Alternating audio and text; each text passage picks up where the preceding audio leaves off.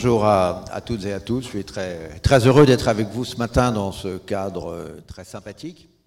Euh, j'aime beaucoup votre, votre démarche euh, très, très innovante et au fond, ça me fait plaisir d'échanger ce matin avec vous sur un sujet qui vous tient à cœur et qui me tient un peu à cœur, je dirais, professionnellement aussi et en tant que citoyen. Euh, alors la transition écologique euh, dans l'énergie, nous la, vivons, nous essayons d'ailleurs de, la, provoquer ou au moins de l'accélérer, soyons, restons modestes. Euh, moi, au début, quand j'ai pris la direction de Suez, il y a comme maintenant une éternité, c'était un groupe bancaire. C'était un groupe bancaire et avec mes collègues, on avait décidé de changer à la fois de, secteur et, de, euh, de, nature, puisque c'était une holding bancaire, et on a décidé, puisqu'on avait l'impression que le secteur des services financiers n'était pas pour nous le plus porteur, on a tout vendu, euh, on est sorti complètement euh, Indo-Suez, sauf co de toutes les banques, et on s'est retrouvé pendant trois mois devant la feuille blanche, qu'est-ce qu'on va faire? Et on a décidé d'être un acteur de l'énergie de l'environnement. À l'époque, c'était des métiers euh, tranquilles, calmes, euh, sous les radars, qui n'intéressaient pas, c'était la, mode des, dot-com. Et ça a été vrai pendant assez longtemps. Évidemment, ça ne l'est plus. Euh, le secteur de l'énergie est d'ailleurs un secteur dans lequel technologiquement il ne s'était pas passé grand-chose pendant près de, près de 40 ans les technologies de production d'énergie étaient restées à peu près les mêmes, avec euh, des progrès linéaires, mais pas de rupture. Et, euh, soudainement, nous vivons, alors depuis 10 ans, 5 ans, euh, une, vraie révolution, je dirais même plutôt une, une, triple révolution. Alors, elle est technologique. Quand je parle de technologie, elle est technologique, digitale et culturelle. Parce qu'il y a aussi une révolution technologique dans l'énergie qui ne doit rien au digital. C'est une, euh, révolution euh, qui concerne les, technologies spécifiques euh, liées à, l'énergie, la production photovoltaïque, qui n'existait pas ou presque pas auparavant, qui a fait des, des, progrès absolument spectaculaires. Alors, favorisé évidemment par euh, les, subventions massives, d'ailleurs que, l'Europe, les pays européens ont apporté à cette technologie, qui ont profité beaucoup à l'industrie euh, chinoise. Euh, mais au total, les, coûts ont, baissé de façon spectaculaire. Je rappelle que les premières aides au secteur photovoltaïque en France permettaient aux producteurs de vendre leur énergie à l'État ou à travers EDF à 700 euros. Et aujourd'hui, les derniers appels d'offres euh, au Moyen-Orient ou euh, au Mexique conduisent à des prix de l'ordre de 20 dollars. donc, euh, progrès absolument spectaculaire. Et donc, aujourd'hui, une énergie bon, qui n'est pas encore linéaire, qui est intermittente, mais qui est extrêmement bon marché et compétitive. Il y a eu l'éolien aussi, l'éolien onshore, l'éolien offshore, et puis les, pompes à chaleur ont fait des progrès technologiques, les échangeurs de chaleur ont fait des, progrès euh, technologiques euh, considérables, le stockage d'énergie euh, également. Donc ce sont des, progrès spécifiques au secteur de l'énergie après des années de rupture, des années où il ne s'était pas passé grand-chose, donc on a eu une rupture. Cette rupture, elle porte aussi sur la dimension des équipements. On ne le souligne pas assez. C'est, à mon avis, euh, euh, une des caractéristiques les plus, les plus spectaculaires des énergies renouvelables, parce que ces énergies sont renouvelables, c'est-à-dire qu'elles euh, elles ne pompent pas dans des, un stock d'énergie fossile, mais surtout ces technologies ont conduit à une miniaturisation des équipements. Pendant 40 ans, 50 ans, on essayait de réduire les coûts de fabrication de l'énergie en augmentant la taille des équipements. Et euh, finalement, on construisait euh, des, des centrales charbon qui faisaient près de 1000 MW, les centrales nucléaires sont passées de, de 600, 700 à 900, puis 1100, 1300, et avec le PR, on est à 1600 MW. Les centrales à gaz, c'est pareil. Partie de moteurs d'avion, et puis on a fait grandir ces moteurs d'avion pour faire des, centrales à cycle combiné qui font entre 400 et 500 MW. Euh, tout ça, chaque unité, ça vaut un milliard à peu près, euh, enfin un ou plusieurs milliards. Et donc, euh, concentration aussi du, nombre d'acteurs, parce que ces, grands équipements ne, pouvaient pas être financés par des, acteurs de petite taille. À partir des nouvelles technologies, inversion complète de cette, cette tendance. Euh, on est passé d'unités de, plus en plus grandes à des unités de plus en plus petites aujourd'hui. Miniaturisation, euh, entre une centrale de 1000 MW et les éoliennes, c'est de l'ordre d'une éolienne, c'est quelques, mégawatts, donc on divise par 1000.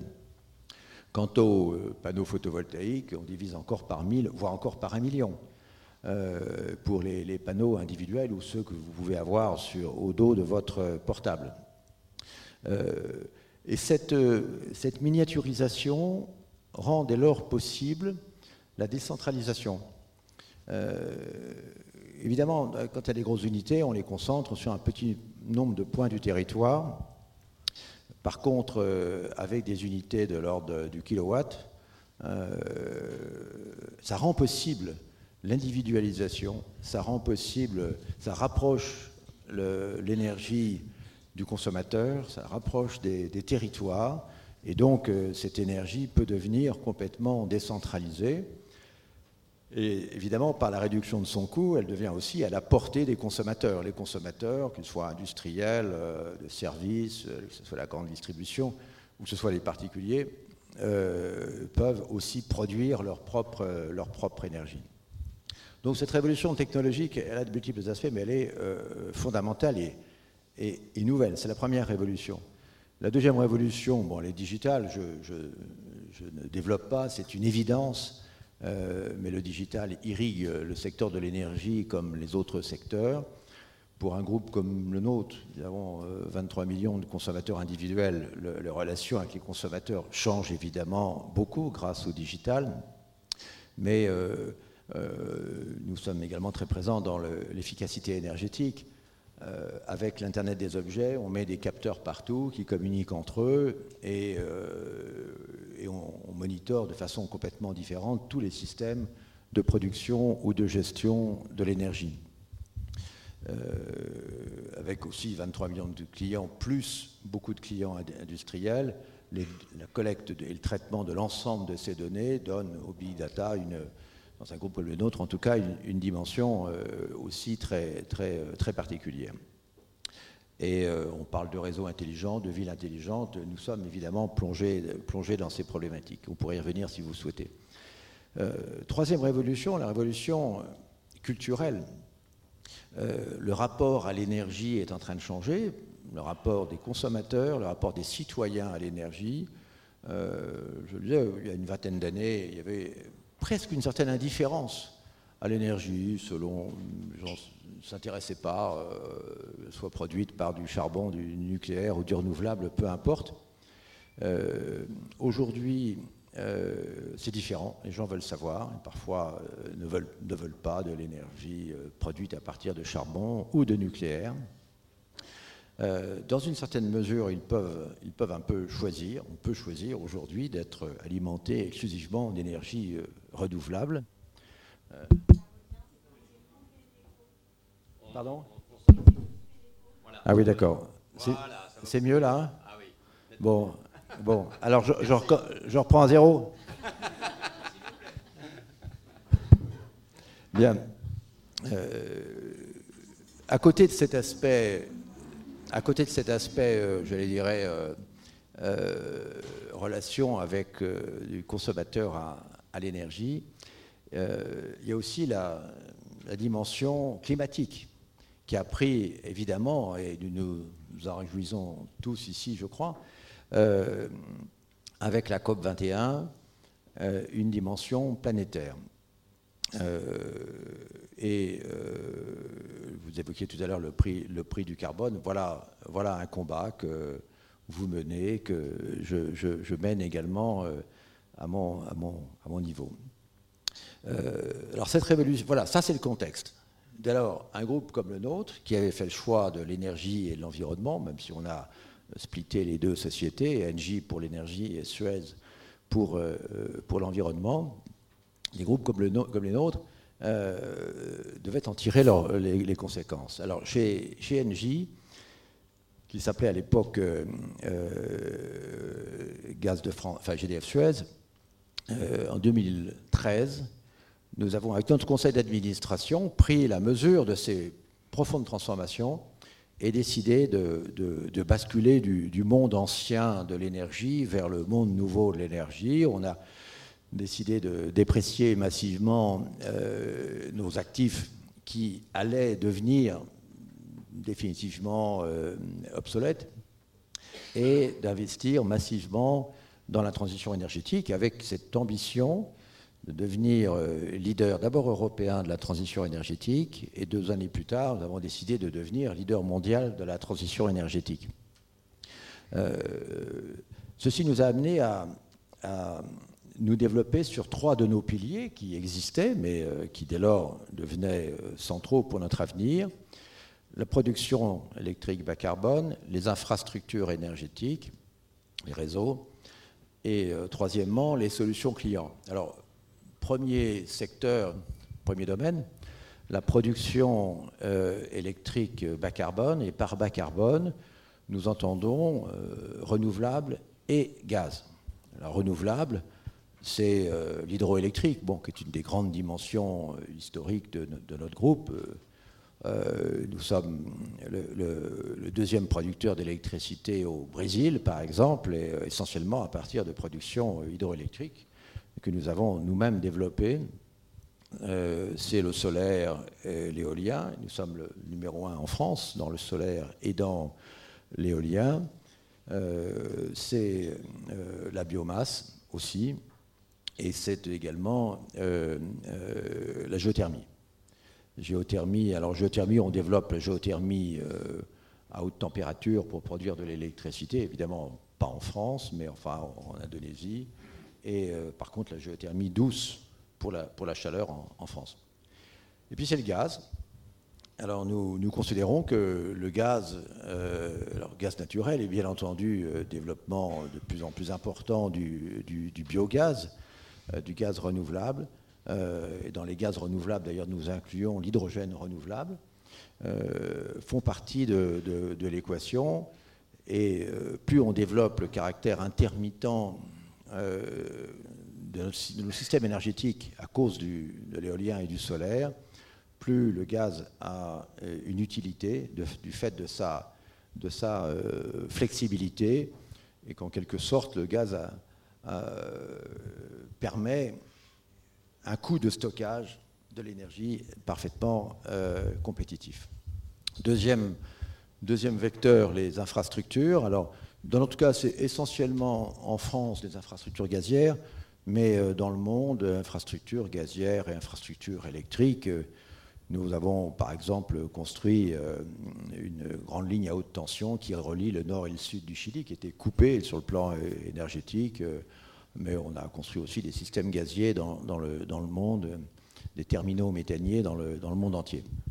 Troisième, troisième secteur, les solutions clients euh, c'est aussi bien le, c'est moins, enfin plus que le B2C, pardon. Le B2C, c'est nos consommateurs individuels. Alors, on en a beaucoup en France, en Belgique, euh, on en a en Grande-Bretagne, en Australie, euh, en Italie.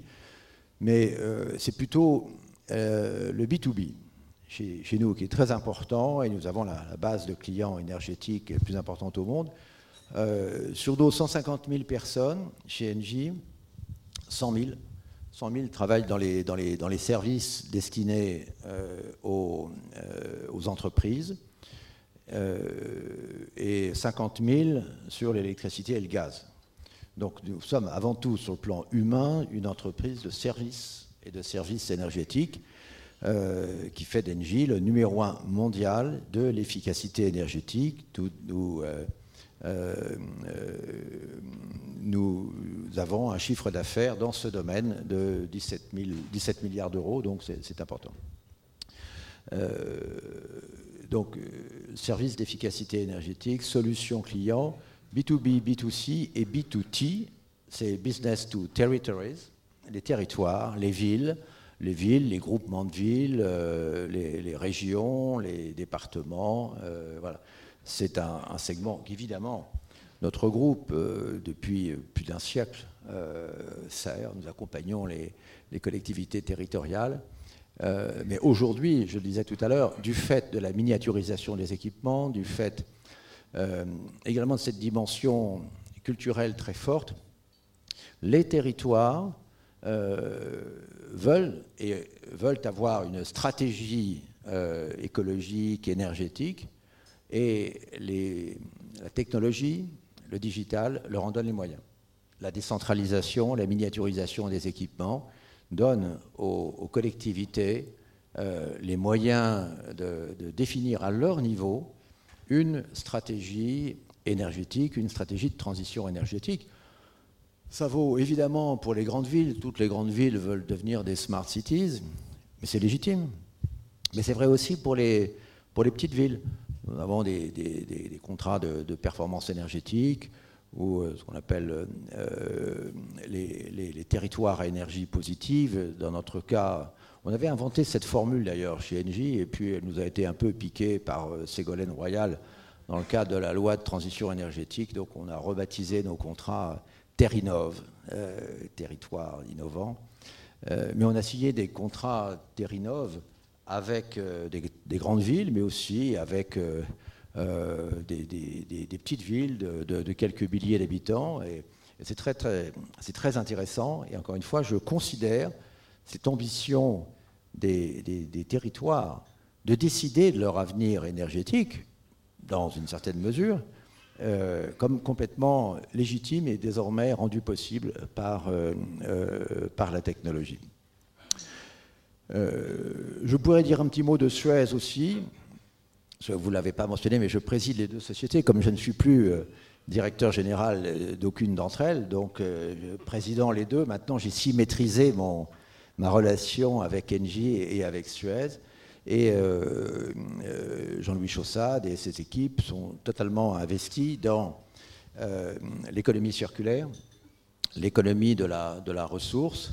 Et pour, pour, pour ma part, je vois un, parallèle intéressant entre l'économie circulaire et l'énergie circulaire. Là aussi, les technologies dans le domaine de l'énergie ont rendu possible ce concept qui n'est pas encore très développé d'énergie circulaire, qui passe à un moment donné par, euh, l'hydrogène. Euh, je développerai tout à l'heure, si vous le souhaitez, par euh, l'hydrogène renouvelable, qui permet de boucler la boucle de, de, l'énergie, gaz to gaz, en passant par l'électricité. Par voilà. un dernier mot, si vous le permettez, avant de répondre à vos questions. sur ce qui se passe dans, le, monde au regard du, climat. La transition écologique va bien au-delà du climat. Néanmoins, euh, le climat est devenu une dimension euh, collective, mondiale euh, majeure. Le, miracle institutionnel de la, de la COP 21, où presque tous les pays du monde se sont retrouvés sur cette thématique du, climat, c'était pas absolument évident, pas évident évidemment qu'ils se retrouvent aussi nombreux, mais qui se retrouvent sur cette problématique. Il y a, quand même d'autres problèmes dans le monde. Il y a le terrorisme, il y a la faim dans le monde, il y a l'accès à l'eau dans le monde, il y a l'accès à l'énergie, il y a la, santé, la faim, etc. Bon, non, le climat. Euh, problématique d'ailleurs de, moyen et de long terme. Et je trouve ça euh, absolument fascinant. Euh, je voudrais dire euh, en, conclusion que je suis en revanche évidemment inquiet de voir que même si tous les engagements pris à Paris étaient appliqués intégralement, eh bien, la température du, globe augmenterait de, 3 degrés, et on sait que les, entre, entre 1 degré et demi et 3 degrés euh, comme disent certains, c'est la fin du monde. je crois que c'est un peu exagéré, mais enfin quand même, c'est majeur. je crois beaucoup à l'instrument du, prix du carbone pour, pour donner je dirais, une mesure, une quantification de ces, de ces, du climat à tous les acteurs économiques. Le prix du carbone fait des progrès. Euh, on, souhaiterait qu'il soit plus rapide, mais euh, en Chine, euh, au Canada, au Mexique, au Chili, ça progresse, ça progresse. Ça régresse un peu aux États-Unis, encore pas partout, pas partout. Mais par contre, ça progresse pas assez en, en Europe. En Europe, où il y a désormais une contradiction à mes yeux entre les engagements que l'Union européenne a pris dans la COP 21 et puis le, prix du carbone tel qu'il ressort du système européen de l'ETS, qui dépasse pas, qui reste euh, scotché à moins de, moins de 10 euros. Euh, donc euh, je milite pour un accord au moins franco-allemand, qui serait, pourrait être suivi par la Hollande et la Belgique, pour un prix minimum du, du, carbone, donc un prix minimum des enchères ETS, e qui d'après les, estimations que nous avions faites avec Canfin et Grandjean, devrait, devrait être entre 20 et 30, et 30 euros euh, au début pour, euh, pour euh, atteindre 50 euros en 2030. Voilà, je m'arrête là pour répondre à vos questions. Merci. Merci beaucoup. Donc on va passer, comme c'est la tradition, à, la question qui fâche de la fabrique écologique. Donc euh, Dominique Westland, euh, secrétaire général de la fabrique écologique. Oui, alors de façon assez inhabituelle, vous avez répondu à la question avant que je l'ai posée. La question qui fâche, il y avait la version soft, c'était est-ce qu'on peut encore sauver le marché du carbone? Et la, euh, la, version hard, c'était avez-vous le sentiment que le rapport auquel vous faisiez allusion en juin 2016 euh, a servi à quelque chose Parce que vous, vous y préconisiez effectivement une sorte de serpent euh, du, prix du carbone. Oui, alors avec euh, Canfin et Grandjean, on avait recommandé une, un corridor de prix du carbone, c'est-à-dire un, minimum, mais un minimum croissant dans le temps, et ce minimum devant être effectivement, dès 2020, entre 20 et 30, et monter ensuite à, 50 euros en 2030. Et il était logique aussi, pour donner de la visibilité aux entreprises, de, mettre un prix maximum. Ce système, d'ailleurs, techniquement était compatible avec l'ETS, c'est-à-dire que euh, ce prix minimum était un prix de réserve des, euh, enchères euh, de certificats. Et d'ailleurs, il est, pratiqué au Québec et en Californie, qui ont d'ailleurs ont couplé leur système. Et ça marche. Donc c'était techniquement possible, mais euh, euh, il était à nos yeux quasiment certain que ça ne marcherait pas à 28, euh, ou, ni à 27. même si la Grande-Bretagne a mis en place un système, pas le même, mais enfin qui est un vrai prix minimum du carbone. Euh, pourquoi? Parce que le, on sait que l'Europe à 27 n'avance plus. Elle n'avancera pas dans ce domaine et, euh, rien ne sera, ne sera possible. Euh, il y a eu quelques améliorations au système ETS qui ont été décidées à la fin de l'année dernière, après deux années de discussion entre la Commission, le Conseil et le Parlement j'avais créé un groupe qui s'appelle le groupe Magritte des grands énergéticiens européens et euh, nous avons euh, milité pour un certain nombre d'améliorations, dont d'ailleurs la Market Stability Reserve, qui est une forme de banque centrale des certificats. Enfin, tout ça, euh, ça fait progresser à la marge. Et donc, je le dis, aujourd'hui, on, on est passé de 5 à un peu moins de 10. Bon, euh, ça reste insuffisant, même si c'est presque un doublement. Donc il fallait faire autre chose. Ne pouvant pas le faire à 27, on s'est dit commençons par le bas. Euh, donc nous, nous avions recommandé euh, un accord franco-allemand. et dans leur enthousiasme, d'ailleurs sympathique, François Hollande et Ségolène Royal ont dit bah, euh, un prix du carbone à, 30 euros, on va le décider tout seul, nous en France. Euh, ils l'ont annoncé. Ils l'ont annoncé. Alors on a tout de suite repris notre plume avec, avec Enfin et Grandjean pour expliquer que là, on se tire une balle dans le pied. Je m'explique en deux mots. Si la France décide d'appliquer sur sa production électrique un, prix du carbone à 30 euros, ce prix va être payé essentiellement par les producteurs d'énergie fossile, donc euh, producteurs de charbon. Bon, nous, on n'en est pas en France, mais enfin, il y a, EDF et E.ON, il y a quatre sites. Et puis, euh, et la production à gaz.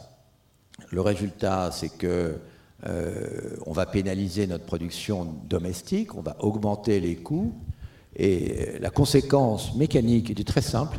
On tuait toute notre industrie. Alors, charbon, on peut le regretter ou pas, enfin, quand même, instantanément. Toute la production à gaz, qui sert en fait à ajuster le système. Au profit de quoi? Au profit des seules capacités euh, chez nos voisins qui existent véritablement, c'est-à-dire les productions charbon lignite allemandes. Donc à la fois, on tuait notre industrie de production d'électricité, et euh, au total, on avait un bilan carbone négatif au niveau de, l'Europe, puisque les, productions de substitution, si on remplace la partie gaz française par charbon et lignite euh, allemand, on a un bilan négatif. Alors, euh, alors on avait proposé, pour ne pas, comment dirais-je, faire perdre la face euh, à l'État, on dit, oui, vous, bah, vous, créez cette taxe, enfin, cette, ce, prix minimum à 30 euros uniquement sur le charbon en, trois ans. Donc, ce qui conduisait à fermer euh, les centrales charbon en trois ans. Euh, immédiatement, il y a eu euh, à Gardanne des grèves, etc. Et donc euh, tout ça a été mis aux, oubliettes. On était là, de toute façon, à, un an des élections. Voilà. Donc, donc on, en est, là aujourd'hui. Je crois qu'il faut essayer de reprendre le, dossier avec l'Allemagne. L'Allemagne n'était pas prête, puisqu'elle était en campagne électorale. L'Allemagne n'était pas prête à regarder les choses en face aujourd'hui. Euh, peut-être que demain, ça va changer. Peut-être qu'avec une nouvelle coalition, euh, ça, va, ça va changer. Je ne suis pas exagérément optimiste quand même. Je ne suis pas exagérément optimiste. Je pense que le prix du carbone va se développer dans le reste du monde, désormais avant l'Europe. Encore une fois, et quant à l'Europe à 27, viennent de faire un effort considérable. Maintenant, euh, la, nouvelle, réforme est entrée en service euh, la fin de l'année dernière, il ne se passera plus rien, parce que euh, toute modification à 27. Aujourd'hui, c'est un, tel chemin de croix. Et la Commission ne veut pas, elle est passée à autre chose. Elle, fait, elle considère avoir fait son travail. il est à nos yeux insuffisant, mais ils il en fait quelque chose. Et donc, ça ne bougera plus. Voilà.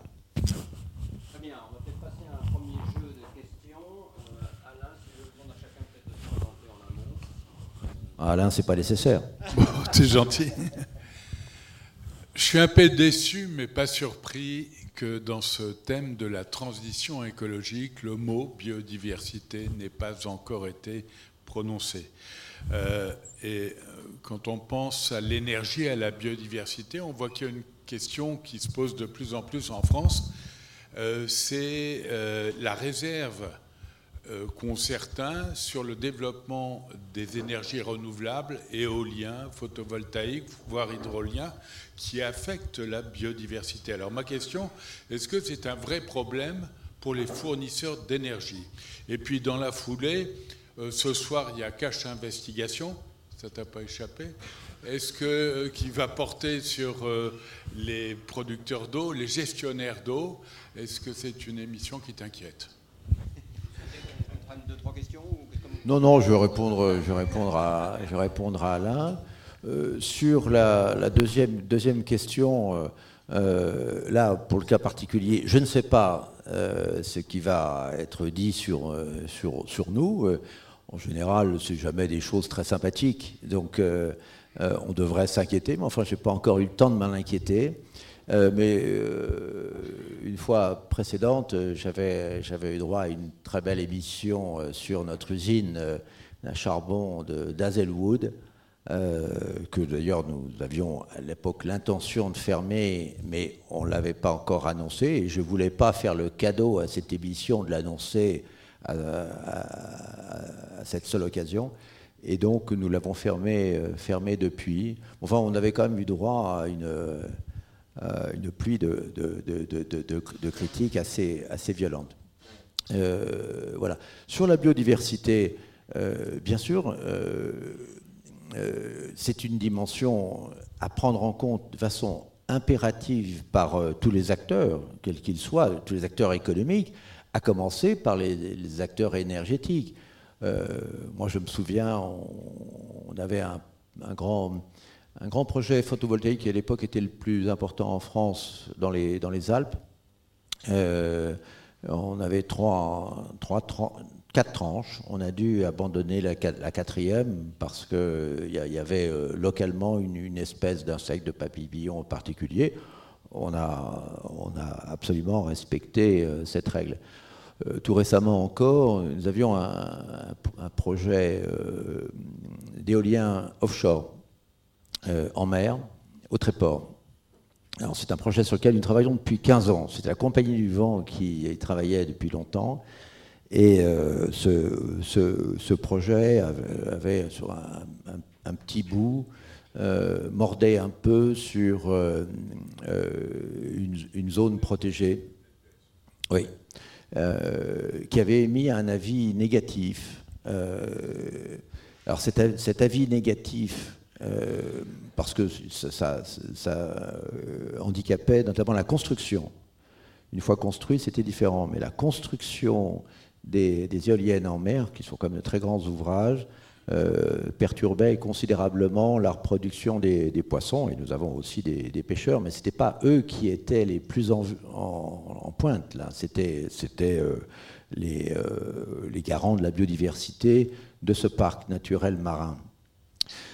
donc on a pris en compte ces objections, et on a complètement changé notre, notre projet alors, pas géographiquement, parce que ce n'est pas nous qui avions le choix. Au passage, je, me permets de faire remarquer que l'État est un peu particulier. Il dit, vous allez construire des éoliennes là, je lance un appel d'offres, puis après il nous dit, bah, attendez, là vous mordez sur euh, un parc naturel marin, euh, ça ne va pas du tout.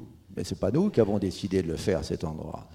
Donc, on a accepté ça et on a changé. On a décidé, par exemple, d'arrêter tout battage pendant, euh, pendant quatre mois de l'année. Le battage, qu'est-ce que c'est? C'est quand on en face des pieux, on tape sur des pieux euh, avec beaucoup de force pour les enfoncer dans le, dans le sous-sol marin. Évidemment, ça, ça, fait beaucoup de bruit et ça éloigne les, poissons un moment, au moment de la, la fraie. Euh, et donc pendant quatre mois, on, va, on, va, les, on va laisser les, poissons se reproduire. On a fait beaucoup de, changements comme ça. Et l'Agence nationale de la biodiversité, qui était l'ultime euh, euh, l'ultime institution à pouvoir, donner, à pouvoir bloquer l'opération, a considéré qu'on avait bien pris en compte toutes les observations du parc national marin et euh, a fini par donner son autorisation. Alors au passage, je, le dis, j'ajoute, pardon, c'est plus de la biodiversité, mais ayant obtenu ce dernier feu vert, on s'est dit, ça y est, au bout de 15 ans de travail, on va pouvoir euh, commencer.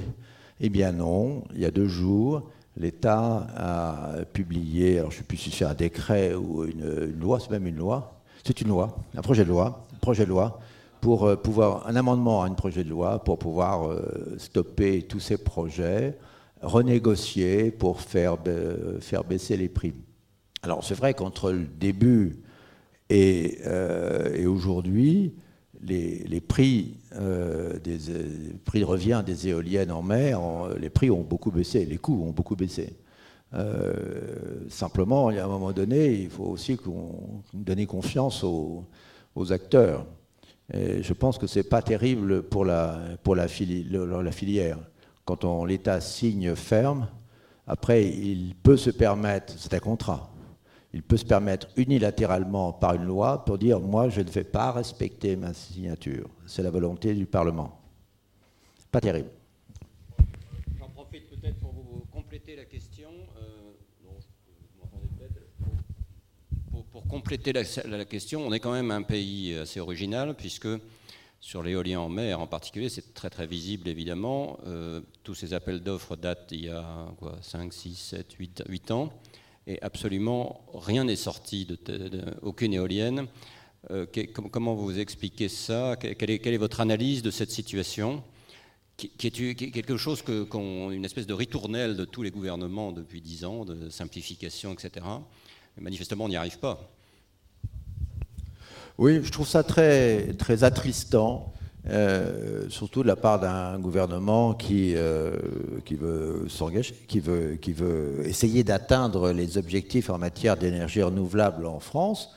Euh, finalement, on, bute sur beaucoup d'obstacles. L'éolien à terre très difficile à développer en France à cause du nombre de recours. Les gens n'ont pas envie d'avoir des éoliennes chez, eux. Alors ça, on le comprend. Mais enfin, il y a aussi des territoires euh, en France qui sont euh, à la fois euh, peu habités et, vantés. Donc on devrait pouvoir en, trouver, mais aujourd'hui, le développement est considérablement freiné.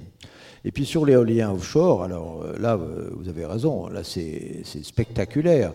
Ça fait, ça près de 15 ans que la réglementation existe, est favorable je rappelle qu'au début, il y avait pour l'offshore comme pour l'onshore un tarif affiché. fait qu'il suffisait d'obtenir un permis de construire, euh, même pour une éolienne en mer, et vous pouviez la construire et avoir un, prix fixe de l'électricité pendant 20 ans.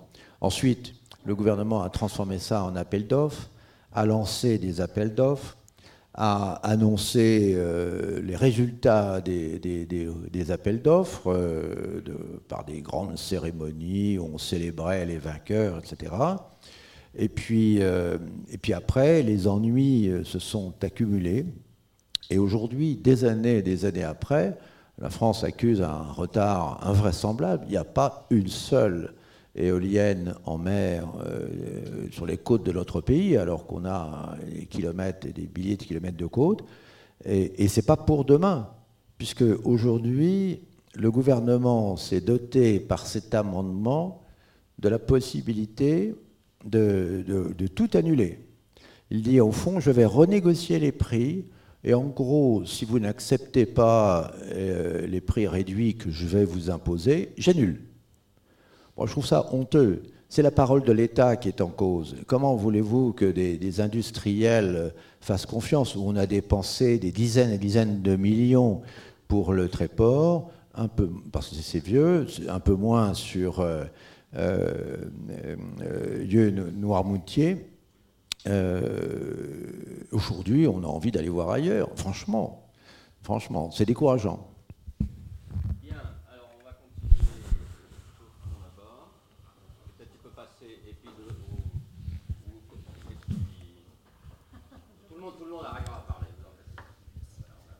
Dominique Pialot, je suis journaliste à la Tribune. Euh, justement, je voulais revenir sur ce dernier euh, amendement. Euh, pourquoi est-ce qu'on en est arrivé là, à votre avis, sachant qu'initialement, on avait parlé d'un accord sur un profit sharing auquel étaient parvenus les acteurs et l'État en décembre Et puis, donc, est-ce que en fait, cet accord a été impossible? Est-ce que certains acteurs ont adopté une attitude un peu trop raide, peut-être? Euh, et comment vous allez réagir là, dans le, étant donné ce qui vient de, se passer? Quelle est la position d'Engie sur le sujet? Merci. Oui, alors moi je, laisse euh, la direction générale d'Engie. J'ai été pendant trop longtemps dans cette position pour, pour euh, réagir officiellement. Et vous avez peut-être remarqué que depuis que je suis chairman, je n'ai jamais parlé d'Engie publiquement. Donc je suis prêt à parler des sujets généraux mais, euh, mais pas de, ni d'Engie ni de, ni de Suez. Un seul porte-parole par, par entreprise. Euh, alors globalement, moi je, suis très attristé par ce qui se passe. autrement dit, c'est l'État qui tire parti de, de, ses propres incapacités à faire vite, de ses propres lenteurs, pour dire, regardez, c'est un, vrai scandale, enfin un vrai scandale, situation complètement anormale, euh, les prix aujourd'hui de l'offshore en mer du Nord, que ce soit allemande ou euh, anglaise, sont beaucoup plus bas que le résultat des appels d'offres en France. Alors, euh, c'est vrai. Qu'est-ce qui s'est passé? Bah, Lorsque l'État français a lancé les appels d'offres, ça fait maintenant quelques années, les, les, consortiums comme le nôtre, comme EDF ou comme Iberdrola ont conclu des accords fermes euh, pour pouvoir offrir un prix ferme euh, de l'électricité, il fallait avoir un prix ferme euh, de la part des constructeurs d'éoliennes, ce qui a été fait. mais c'était avec les technologies de l'époque. Parfois, on a été un tout petit peu en déséquilibre avant. Nous, pour le dernier appel d'offres, on avait choisi avec Areva une éolienne de 8 MW qui était un dérivé d'une éolienne existante, mais qui n'existait pas encore. Bon, donc, je pense que ça a compté pour nous permettre d'anticiper un peu une, baisse de prix sur une technologie à, créer. Euh, mais enfin, on avait donc des prix fermes des constructeurs. Et puis après, les processus, euh, administratifs ont pris énormément de temps. Et euh, à la fin, quand on arrive à la dernière procédure, qui était l'Agence française de la biodiversité pour ce qui nous concerne, euh, tous les feux verts administratifs ont été obtenus, euh, c'est-à-dire trois ans ou quatre ans, en tout cas pour nous, c'est quatre ans ou cinq ans après avoir bâti le projet. Alors évidemment, entre-temps, les, prix, il y a eu des appels d'offres euh, en mer du Nord, où il y a même eu des, appels d'offres où euh, les constructeurs ou les consortiums ont, bidé sans, prix garanti, donc euh, au, prix, de marché. Et parfois, lorsque les prix étaient affichés, c'était des prix de l'ordre de 60, 70, donc nettement inférieurs au, prix, au prix français. Alors, il faut dire que d'abord qu'il y a beaucoup plus de vent euh, qu'en France. Les, côtes françaises, sauf dans l'ouest, sont, sont, pas extraordinairement vantées. En tout cas, il n'y a rien à voir avec la, mer, du Nord. Euh, et puis les, fonds ne sont pas toujours euh, les meilleurs en, France. Donc il faut tenir compte de ça.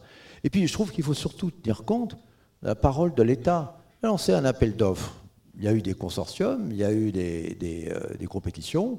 Bon, à la fin, il y a un consortium qui a gagné à un certain prix. L'État l'a accepté, l'a même publié.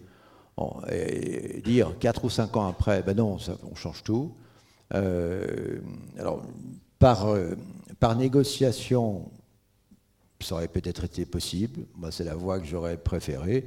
La voie de la loi, franchement, elle est décourageante.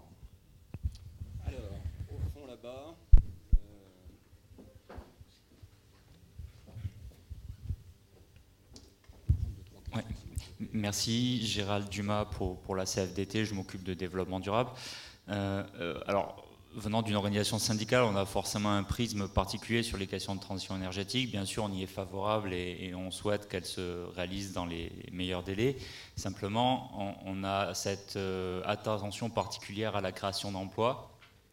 Et on s'aperçoit qu'en France, depuis un certain nombre d'années, euh, malgré l'émergence des énergies renouvelables, on a du mal à développer des filières euh, fortes, industrielles euh, sur le territoire français.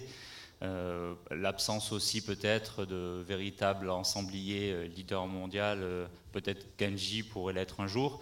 et du coup, ma question, puisqu'on a beaucoup critiqué la, la, politique, la stratégie du gouvernement, qu'est-ce qui, selon vous, euh, serait une bonne politique industrielle pour le développement des énergies renouvelables et de l'emploi en France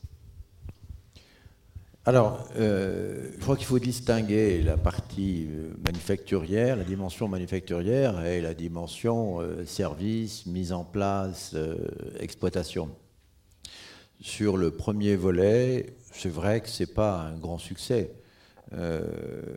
Alors la France n'est pas la seule responsable. Prenez le photovoltaïque. ce sont les subventions européennes qui ont permis à l'industrie chinoise de, à la fin, finalement, de, tuer pratiquement toute l'industrie européenne, l'industrie allemande, qui était beaucoup plus en avance que l'industrie française. Elle a été euh, décapitée. Et l'industrie américaine, à, une ou deux exceptions près, dont SunPower.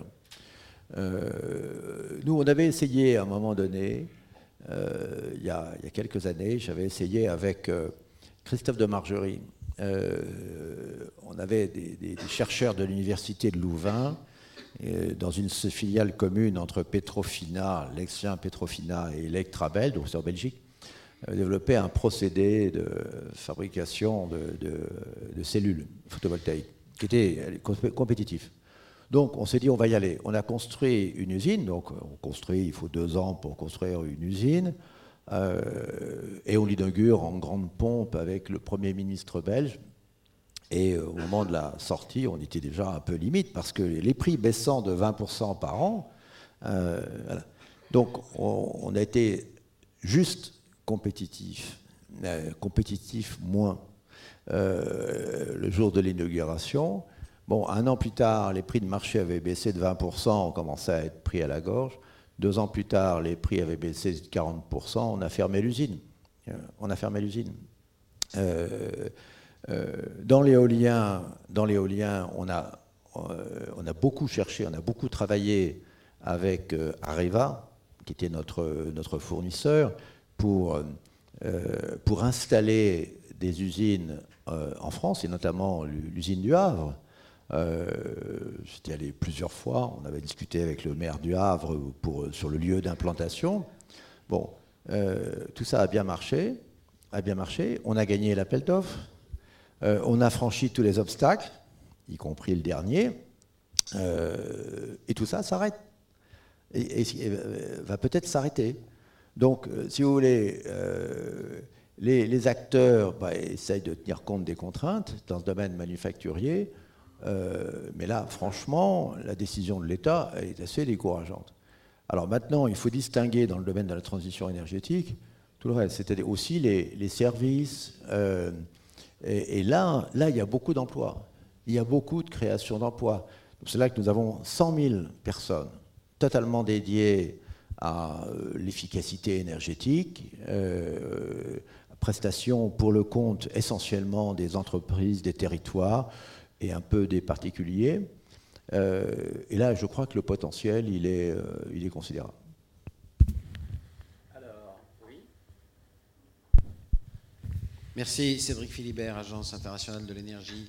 Ma question est un peu prospective. Est-ce que vous pensez que l'Europe, le Japon, la Corée ont finalement les ressources renouvelables en quantité et en qualité, c'est-à-dire en prix, suffisantes pour la décarbonisation non seulement du secteur électrique d'aujourd'hui, mais de l'ensemble du mix énergétique ultérieur quand on aura largement électrifié euh, les transports et l'industrie Ou est-ce que vous pensez que pour une part, ces ressources devront provenir d'autres régions du monde où les ressources sont très importantes et les besoins énergétiques beaucoup plus faibles? Et comment on les transportera d'après vous? Merci. Bon, moi, je, ne, pense pas que l'autonomie énergétique de chaque pays, de chaque territoire, soit une obligation.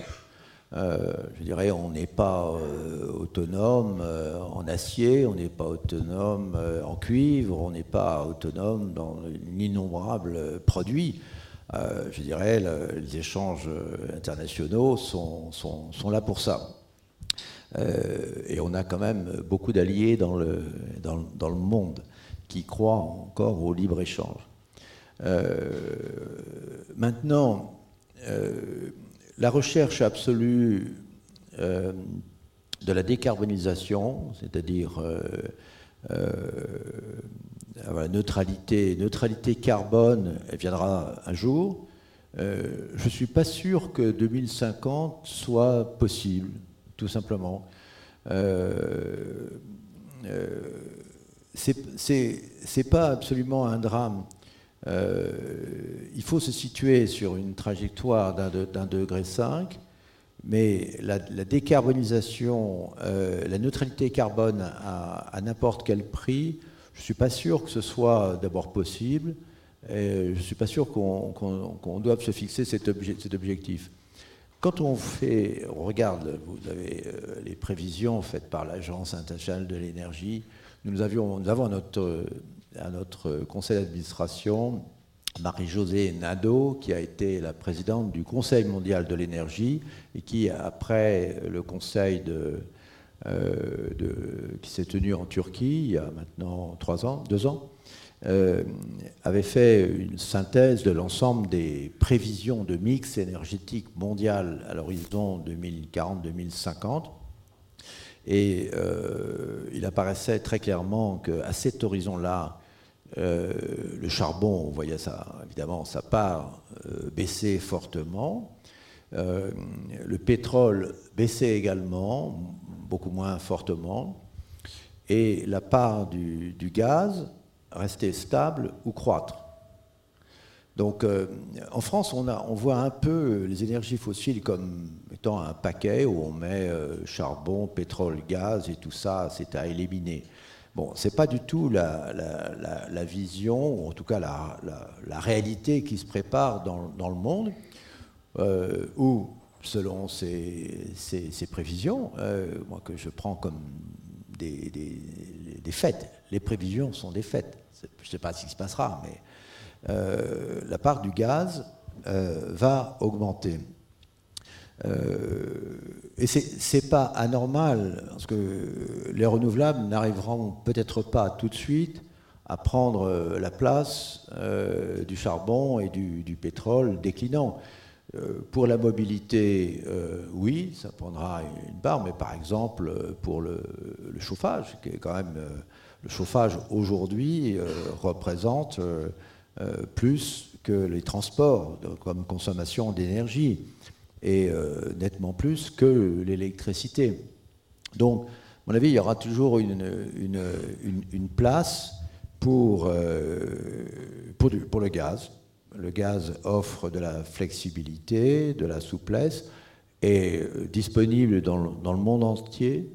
Donc, on voit difficilement euh, quelles pourraient être les, guerres du gaz à l'échelle internationale. Il y, en a, il y, en a, beaucoup en Australie, il y en a beaucoup aux États-Unis, il y en a au Canada, euh, même s'il y en a de moins en moins en, Europe. Et il y en a beaucoup en, Russie. Et euh, la Russie a été, je je le dis ici, historiquement un partenaire extrêmement fiable de l'Europe qui n'a jamais failli, même pendant la guerre froide. Donc euh, nous avons des, grands alliés dans le, monde. Donc moi, je ne vois pas euh, la France manquer de gaz euh, un jour, même si nous devons verdir le gaz. Mais là aussi, il faut le verdir sans se fixer forcément à un horizon donné, d'avoir 100% euh, de gaz vert, je crois que c'est illusoire. Mais sur ce point-là, on a notre note, en tout cas, s'intéresse davantage qu'il faudra faire tout de suite pour développer le gaz vert que sur la, la, la crédibilité de l'horizon. Non mais juste un mot, moi j'ai beaucoup poussé, alors il y, a gaz vert et gaz vert, le, biométhane. Le biométhane, c'est-à-dire la production de, méthane à partir de, fermentation, que ce soit euh, de déchets euh, urbains, de, bouts de stations d'épuration, de déchets agricoles, c'est une très bonne chose. Et euh, sans aller jusqu'à ce qu'a fait l'Allemagne, qui fait des productions agricoles dédiées à la production de gaz vert, euh, il y a un potentiel considérable qui est aussi freiné en France, d'ailleurs, par des procédures administratives.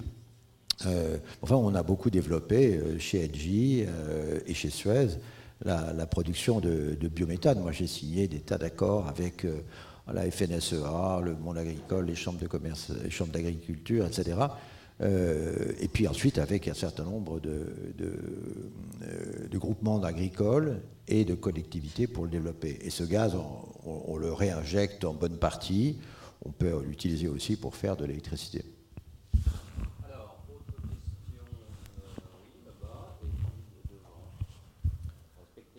Euh, Alexandre Pache, euh, agence Eco euh, vous nous avez parlé du, vous avez évoqué le gaz renouvelable.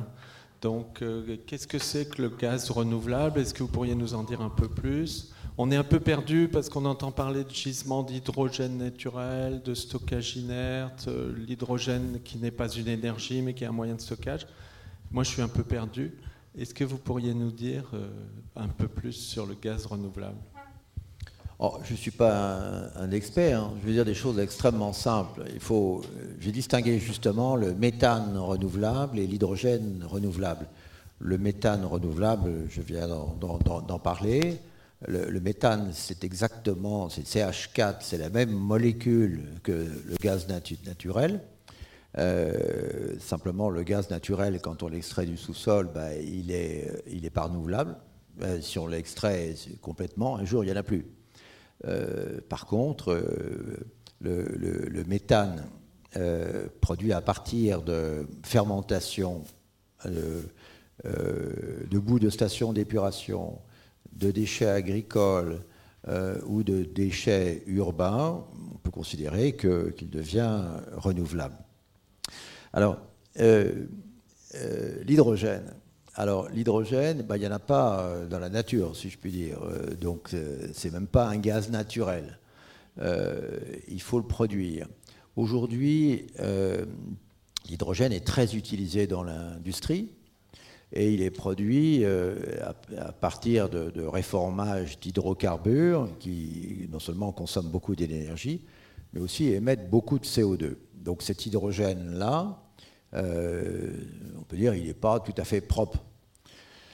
Mais l'hydrogène peut être produit aussi de façon différente. à partir d'électricité, d'électrolyse, on fait ça, euh, je dirais, en classe de quatrième, avec de l'électricité, on sépare dans la molécule d'eau, H2O, l'hydrogène et l'oxygène. Mais ça consomme de l'électricité. Alors ce qui est intéressant, c'est qu'on euh, peut utiliser de l'électricité verte, par exemple des éoliennes ou du solaire, quand euh, en particulier, euh, ce qui arrive de plus en plus souvent, la production d'électricité renouvelable excède la consommation. vous le savez peut-être, mais de temps en temps, le prix de l'électricité en France ou en Allemagne devient négatif. Parce qu'il y a tellement de vent, on produit tellement d'électricité à un moment qui ne correspond euh, pas forcément, il n'y a d'ailleurs aucune raison que ça corresponde au pic de consommation, et à ce moment-là, euh, cette électricité, elle est surabondante. D'où l'intérêt de pouvoir utiliser cette électricité surabondante pour faire de l'électrolyse on produit de l'hydrogène, de l'oxygène. Alors l'oxygène, euh, ça va dans les hôpitaux, on a besoin. Euh, l'hydrogène, c'est de l'énergie. C'est de l'énergie sous forme de gaz, donc on peut stocker. On ne sait pas stocker l'électricité en grosse quantité. Euh, les batteries, c'est des petites quantités, même aujourd'hui et à mon avis pour assez longtemps ne pourra pas stocker l'électricité d'un immense barrage avec des batteries. dire, euh, ou alors il faudra que la technologie euh, change complètement.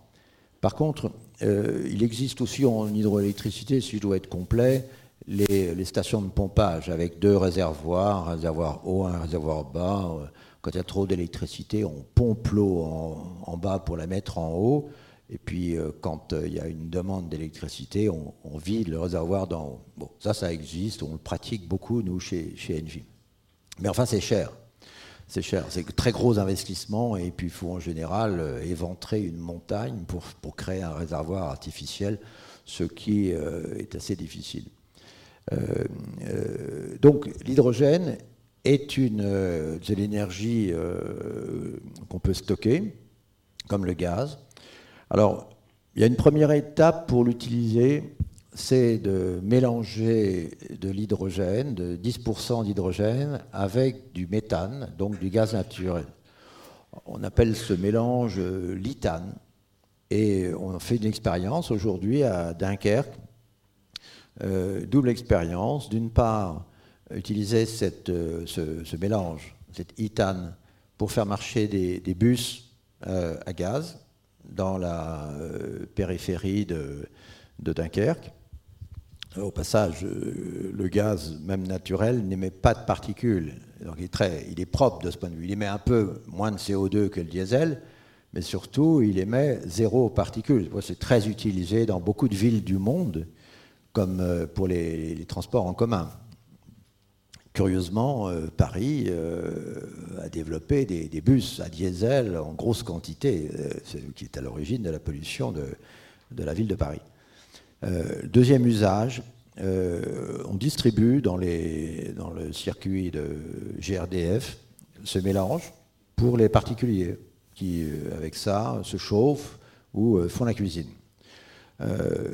ça, c'est la première étape. Alors, il y a une deuxième étape pour l'hydrogène qui consiste à faire une réaction chimique. Alors, c'est un peu plus compliqué, évidemment, qu'un mélange.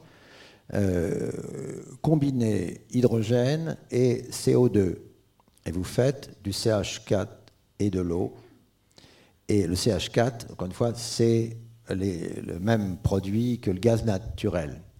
Euh, et ainsi, on, boucle la boucle de ce que j'appelle l'énergie circulaire. Aujourd'hui, avec du gaz naturel, on peut le brûler dans des centrales à cycle combiné et on fait de l'électricité. Euh, mais on ne savait pas faire la, boucle retour aujourd'hui avec de l'électricité, et notamment cette électricité euh, renouvelable excédentaire.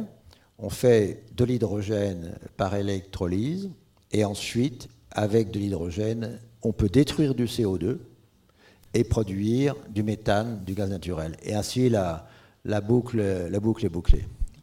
Voilà, je ne sais pas si j'ai été euh, clair.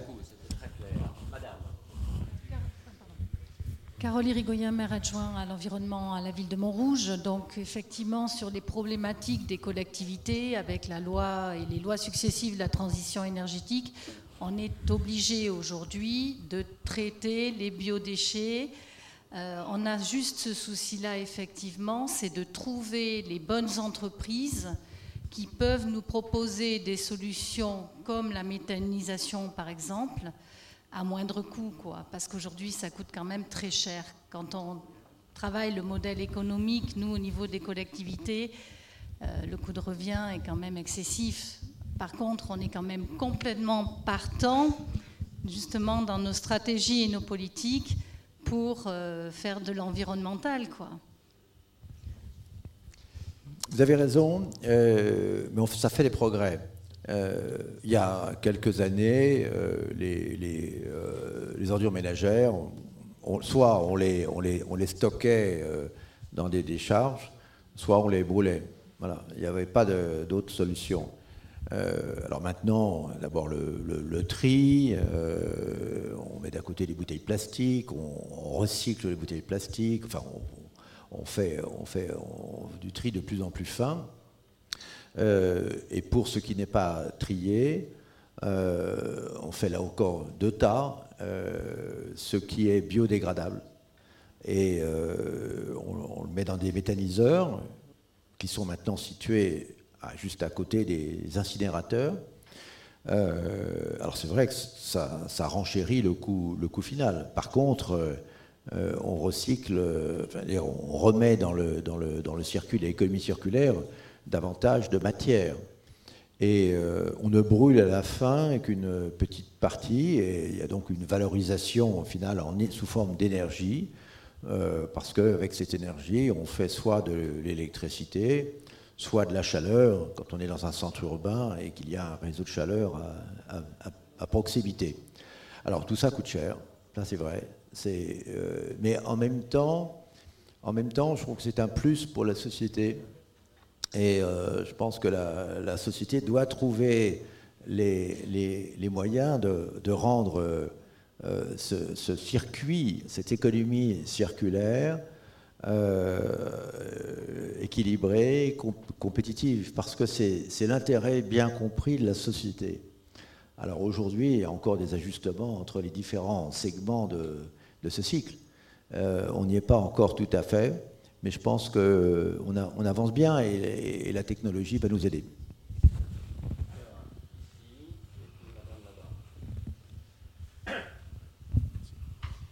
Oui, Sylvain Rotillon du service de la recherche au ministère de la Transition écologique et solidaire. J'avais deux, deux, questions. La première, vous avez abordé la question du rapport aux citoyens.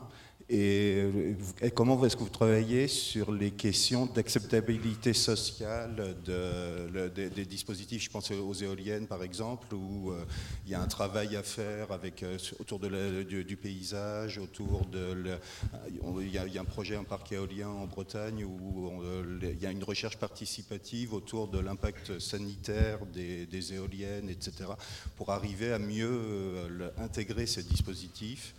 Et l'autre question, c'était par rapport au stockage. Vous n'avez pas beaucoup parlé du stockage de l'énergie et le développement autour des batteries en particulier. Est-ce que ce développement autour des batteries, qui est assez important, ne génère pas une pollution On exporte notre pollution euh, dans, des pays où on va extraire les terres rares, euh, toutes ces, matériaux dont on a besoin pour les batteries? Alors, euh, éolien et batterie. Euh, d'abord sur l'éolien, euh, oui, vous avez complètement raison. Euh, les, acteurs, la société a progressivement pris conscience de l'ensemble des, nuisances que pouvait représenter l'éolien. D'abord à terre, puisque là, il y a effectivement une, pollution visible des paysages.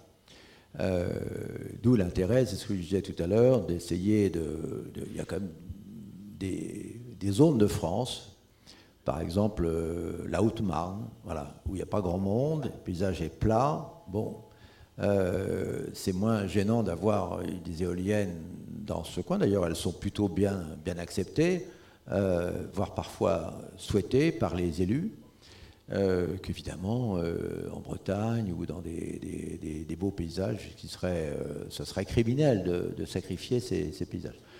Donc, pollution visuelle, pollution écologique. alors, il y a les oiseaux, il y a le bruit.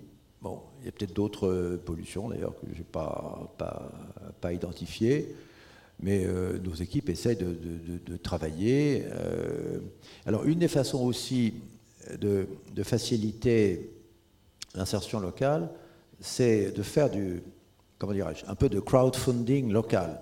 On a beaucoup développé ça en Belgique. Ça s'est d'ailleurs plus développé en Belgique qu'en France. Je ne sais pas, pas pourquoi. Euh, où on fait des, éoliennes et on demande aux, euh, citoyens qui habitent, euh, aux habitants qui habitent, s'ils veulent participer au financement et euh, il bénéficie en, général, on met un petit coup de pouce, euh, d'un rendement supérieur à, celui qui résulte de la garantie d'État sur le prix de rachat. Euh, voilà. Mais néanmoins, je le disais tout à l'heure, je pense que le développement de l'éolien à terre est assez compromis en France, très fondamentalement ralenti. Donc on pouvait miser beaucoup sur l'éolien offshore euh, jusqu'à ce qui arrive, tout ce que je vous ai dit tout à l'heure. Donc euh, pour l'instant, euh, la perspective, elle n'est pas joyeuse, joyeuse pour, l'éolien tout court dans notre pays, alors que ça se développe partout. Restera l'éolien flottant, qui lui permet de, de faire des éoliennes en théorie à 100 km des côtes on fera toujours un câble électrique, évidemment, pour bien amener l'électricité. On ne sait pas encore euh, amener l'électricité par les ondes. Euh, il faut toujours un fil. Mais euh, au moins l'avantage de, l'éolien flottant, dans lequel il y a aujourd'hui beaucoup de travaux de recherche. D'ailleurs, votre ministère a lancé quelques travaux. là, au moins, on, éloigne les éoliennes des côtes, de la, de la vue. Et, également, on, évite aussi les, inconvénients que je signalais tout à l'heure au moment de la, construction. et des perturbations des, fonds marins. Voilà. deuxièmement, les batteries. Alors, les batteries ont fait. D'abord, les batteries, voilà aussi une, technologie qui n'avait pas du tout progressé pendant 50 ans. Les batteries de voitures, c'est les, mêmes formes, même poids, euh, même pollution au plomb qu'avant la guerre. Alors d'un seul coup, elles ont fait des progrès pour le stockage de l'électricité, mais le stockage de petites quantités. Là aussi, les batteries ont fait des progrès considérables en matière de miniaturisation. Mais je redis ce que j'ai dit, on ne sait pas aujourd'hui stocker de grosses quantités d'électricité euh, par, des, par des batteries.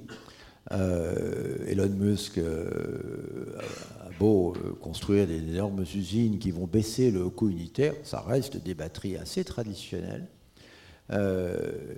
et si on peut stocker un peu d'électricité produite sur les, panneaux photovoltaïques qu'on installe sur les parkings des grands centres commerciaux, euh, euh, on ne stockera pas l'électricité pour euh, l'alimentation d'une ville, d'une aciérie électrique ou, d'une usine d'aluminium. En tout cas, pas demain. Voilà. En tout cas, ça fait des progrès. mais moi, je crois beaucoup plus à une combinaison de stockage d'énergie sous forme d'hydrogène, demain sous forme de gaz. Le jour où on saura passer à un coût acceptable, c'est peut-être après-demain, euh, d'électricité euh, renouvelable euh, se transformant en méthane, on aura un stockage qui, pourra être compétitif et, qui pourra s'appliquer à de très grosses quantités d'énergie parce que les stockages de gaz existent. Il n'y a pas à les créer il y a non seulement le réseau de transport de gaz, et il y a tous les, euh, stockages de gaz souterrains qui sont euh, considérables, et d'ailleurs partiellement utilisés seulement actuellement. Voilà, donc euh, les batteries, oui, font des, progrès pour des, pour des usages qui s'inscrivent bien dans ce système décentralisé d'énergie. Mais l'équilibre de l'ensemble des systèmes énergétiques, à l'échelle d'un pays, cet équilibre-là, euh, devra euh, reposer sur une gestion du stockage de l'énergie de façon intégrée et la, contribution des, batteries, euh, sans être négligeable, ne sera pas décisive.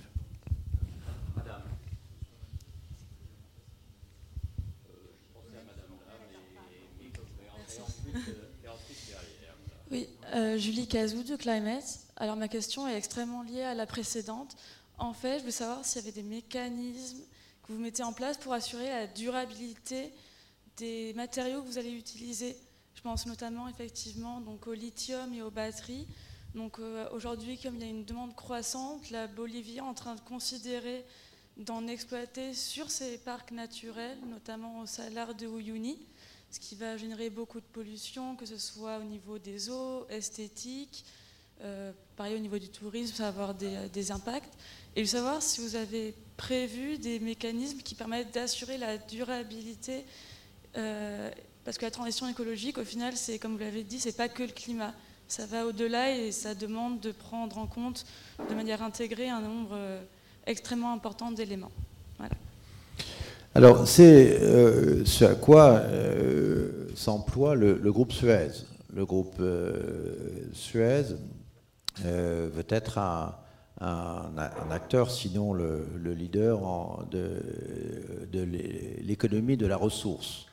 Donc, euh, euh, de l'économie renouvelable, société renouvelable.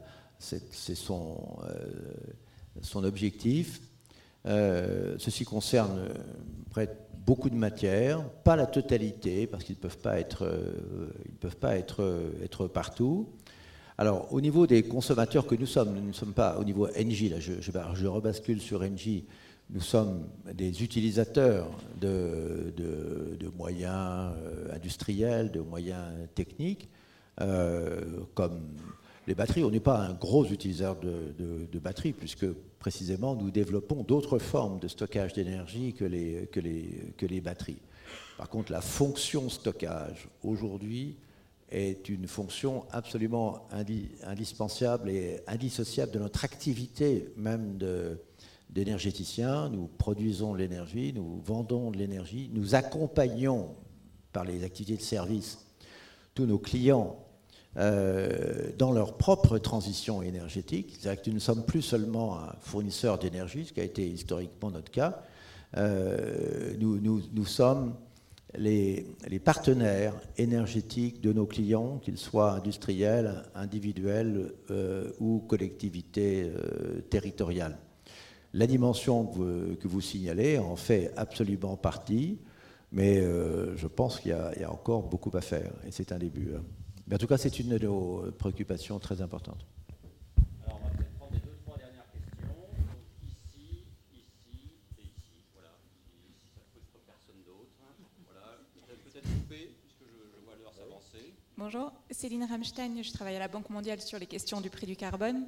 Euh, donc nous, on s'est beaucoup réjouis en décembre de l'annonce dont vous aviez parlé, d'un espèce de leadership décentralisé en Europe qui complémenterait la réforme de, l'ETS. Donc je comprends que vous dites que ça freine un peu. J'aimerais mieux comprendre pourquoi.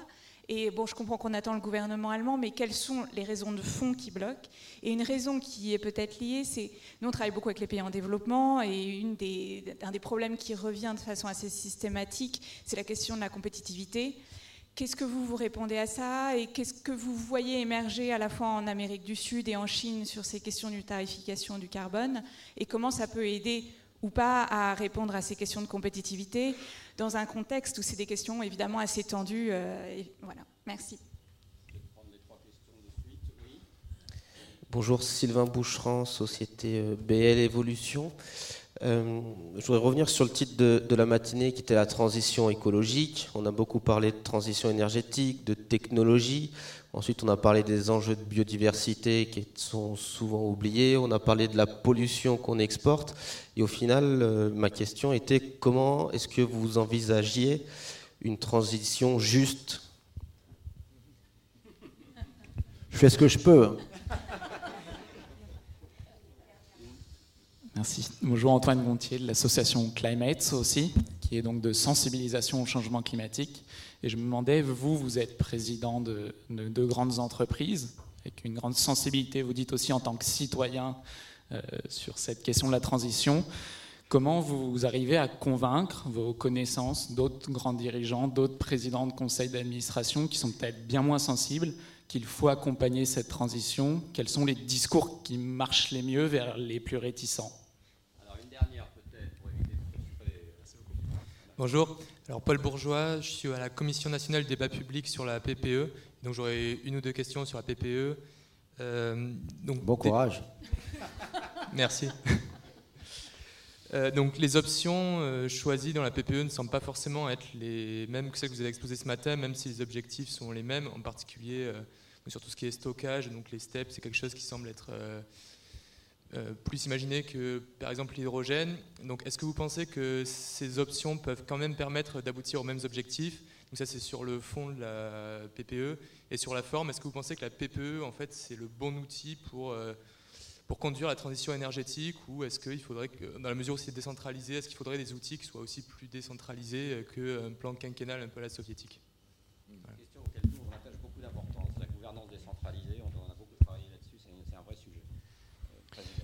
Oui, alors je crois sur cette question avoir euh, exprimé ma, conviction euh, que la technologie, euh, changement presque de changement dans les têtes, changement sociétal, rendait légitime et possible une décentralisation de la transition énergétique.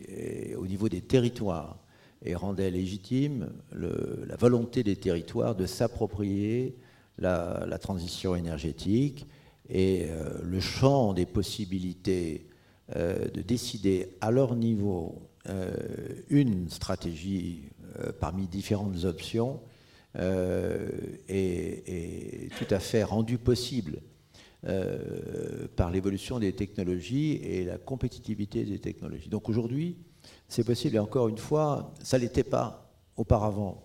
Auparavant, je dirais, l'État et EDF décidaient de tout, ou Gaz de France, euh, et, une collectivité n'avait rien à dire. Euh, aujourd'hui, c'est différent. Aujourd'hui, c'est différent. Donc là, je crois profondément, la PPE est indispensable. Il faut un, il faut un cadre euh, national, un peu, je dirais, un, un, framework général à l'intérieur duquel chacun va, s'inscrire. Mais chacun doit avoir une liberté de, décider, d'apprécier à l'intérieur du, cadre de, cohérence, de cohérence globale. Alors, je vais essayer de répondre un peu aux trois autres questions euh, en même temps. Euh, votre question, j'ai été euh, confronté en amont de la COP 21. Le gouvernement français m'avait demandé, de, pour préparer la COP 21, de présider ce qu'on a appelé le business dialogue. Qu'est-ce que c'était que le business dialogue? C'était euh, une réunion d'une quarantaine de chefs d'entreprise internationaux face à une quarantaine de ministres venant de 40 pays différents qui étaient les négociateurs. Et euh, on devait remettre un rapport. Alors on a fait trois grandes séances, une à Paris consacrée aux enjeux généraux, une à, New York consacrée au prix du carbone, et une à, Tokyo consacrée aux technologies de, la transition énergétique. Et euh, moi, ce qui m'a beaucoup frappé, c'est que pendant cette, cette année de, de, débat, de réflexion, de discussion, la position euh, du monde de l'entreprise a beaucoup changé à l'égard du fait climatique. Moi, je suis un, ancien combattant du climat. Euh, j'étais euh, présent à, Rio il y a 20 ans, à Johannesburg il y a 10 ans, à Copenhague et, bien entendu à, Paris, puis, puis Marrakech, et puis Bonn. Mais il y a eu un, le changement principal, à mes yeux, qui est intervenu sur cette période récente, c'est la prise de conscience du monde de l'entreprise et du monde des territoires. Euh, clairement, à, Copenhague, le monde des entreprises traînait les pieds. Traînait les pieds. Euh, euh, je ne dis pas que ça a contribué à, l'échec de Copenhague, puisque de toute façon, c'est seulement la Chine et les États-Unis qui ont décidé de torpiller Copenhague. Mais depuis, depuis Copenhague, et surtout dans les, les, deux ans ou les douze derniers mois qui ont précédé la COP21, il y a eu une espèce de prise en masse. Alors, donc, j'ai essayé au, niveau du business dialogue de faire avancer les choses et, d'introduire dans notre conclusion finale, en demandant fortement que ça soit dans l'accord de Paris, le prix du carbone.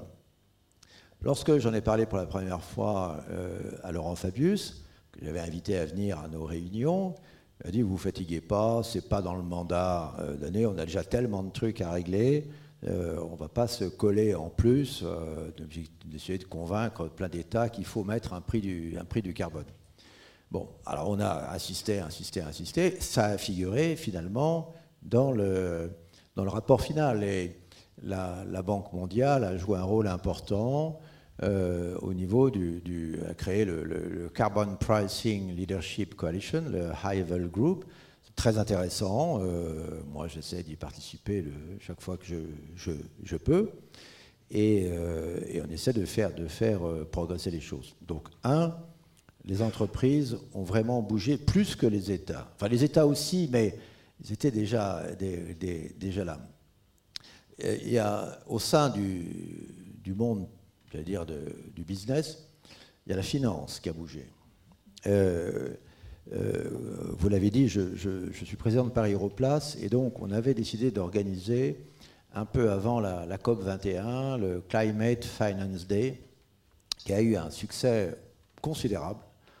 Euh, plus de 1000 financiers, banquiers qui sont venus et qui ont réalisé, en fait, que le climat, ce n'était pas décoratif, ce n'était pas facultatif, qu'une catastrophe climatique serait aussi une catastrophe économique et financière et affecterait directement la valeur des, actifs.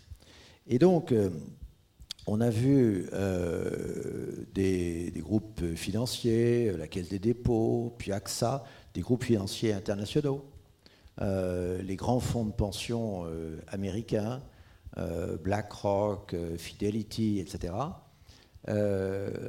commencer à dire, ben nous, on va décarboner nos portefeuilles, on ne va plus investir dans les sociétés qui ne prennent pas d'engagement.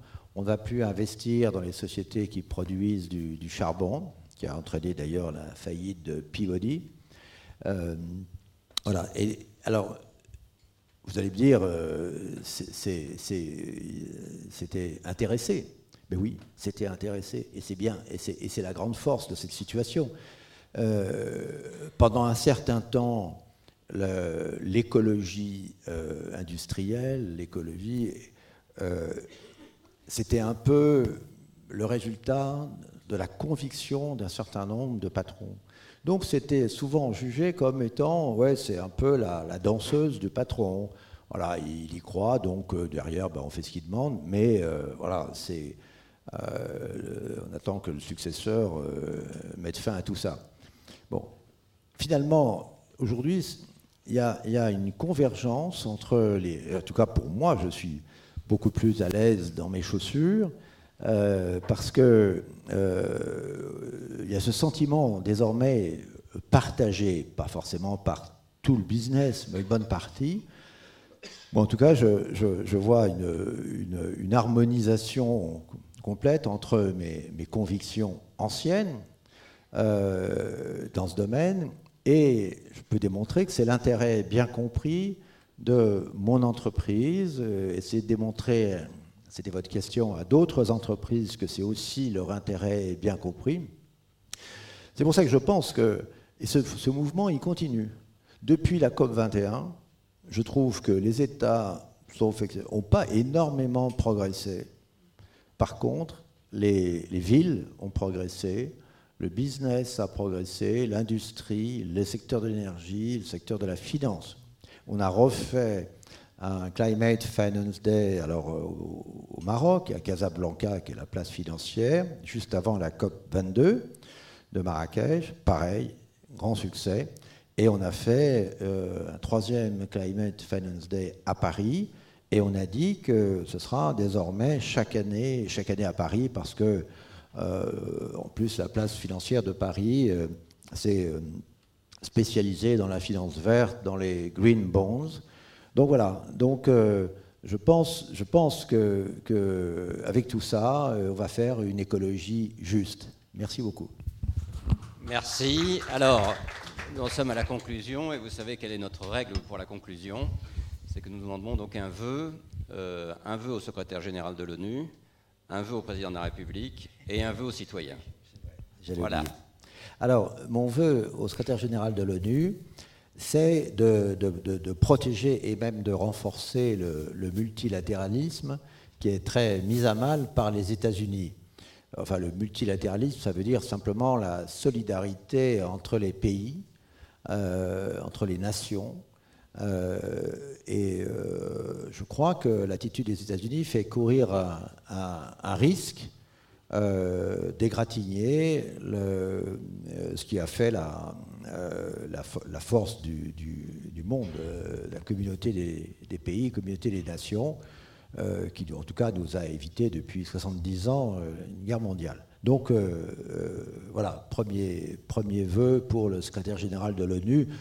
Euh, il n'a pas les moyens de l'imposer, mais enfin, euh, l'ONU, c'est l'institution multilatérale euh, qui crée la solidarité entre les nations par excellence.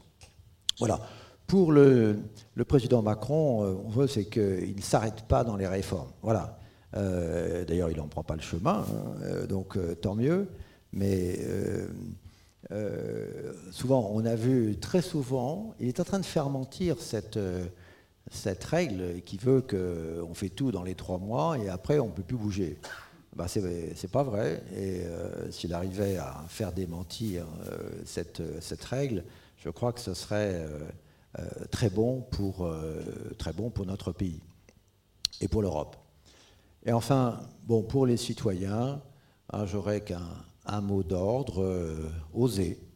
Oser, alors oser quand on est dans une entreprise, ça veut dire euh, innover, ça veut dire proposer à, ses, équipes, euh, à ses pairs, à, sa hiérarchie, des, innovations, des innovations.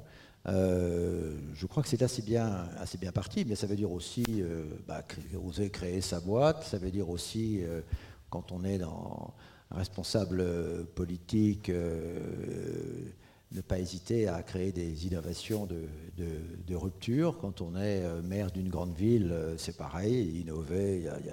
Le champ de l'innovation et de l'audace est, sans limite. Et j'ai un peu l'impression qu'en France, quelque chose est en train de se débloquer. il faut surtout le favoriser. Voilà, c'est ce que vous faites.